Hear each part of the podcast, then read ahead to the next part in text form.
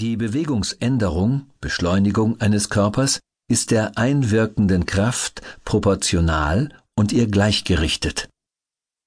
Drittens Wechselwirkung. Die Wirkung ist stets gleich groß wie die Gegenwirkung, aber von entgegengesetzter Richtung. Aktio gleich Reaktio. Bemerkenswertes. Hochsprung auf dem Mond.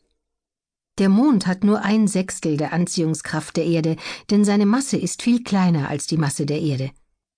Ein Astronaut könnte also bei gleichem Kraftaufwand sechsmal so hoch springen wie auf der Erde, vorausgesetzt sein schwerer und unbequemer Raumanzug ließe das zu.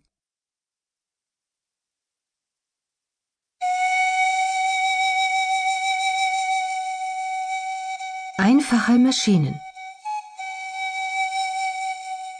Die Mechanik ist der älteste Zweig der Physik.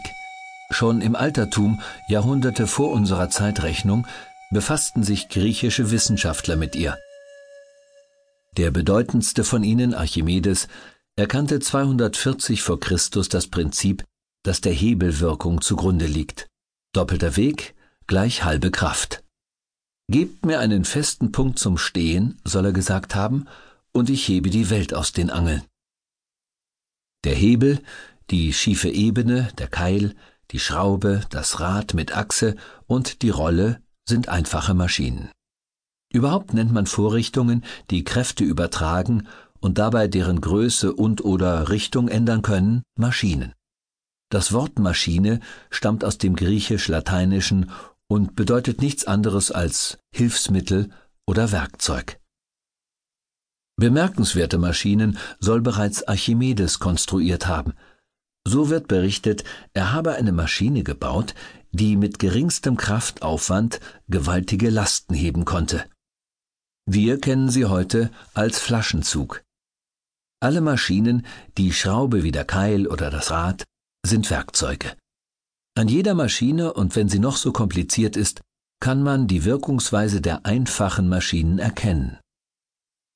Auch die kleinste und einfachste Maschine braucht eine Energiequelle, um arbeiten zu können. Beim Keil oder beim einfachen Hebel kommt die Energie durch menschliche Muskelanstrengung zustande. Alte Kornmühlen nutzten als Antrieb die Energie von Wind und Wasser aus. Das waren die ersten Kraftmaschinen.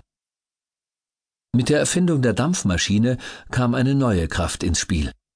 Erstmals wurde nun die Wärmeenergie, die bei einer Verbrennung entsteht, in Bewegungsenergie umgesetzt. Heute gibt es zahlreiche Kraftmaschinen bzw. Motoren in Autos, Flugzeugen und Schiffen.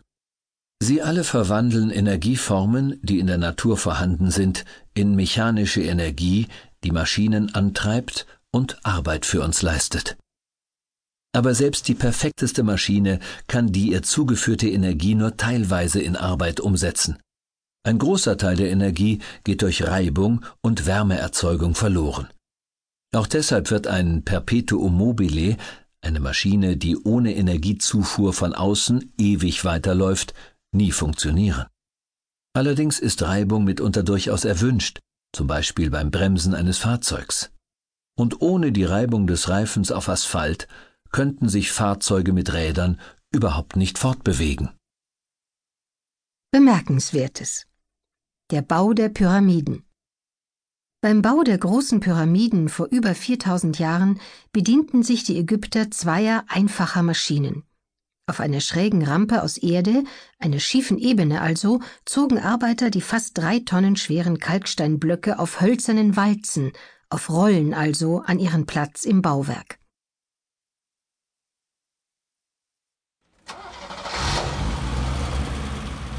Das Auto Die wichtigste Erfindung, die je von Menschen gemacht wurde, ist zweifellos das Rad. Ohne Räder gäbe es nur wenige Maschinen, keine Eisenbahn, vor allem aber auch keine Autos. Das Automobil, griechisch autos selbst und lateinisch mobilis beweglich, ist die meistbenutzte Maschine, die der Mensch je erdacht und gebaut hat. Ein Leben ohne Autos ist für die meisten von uns unvorstellbar. Die Entwicklung des Autos dauerte weit über 100 Jahre abenteuerliche Gefährte entstanden, unter ihnen Dampf.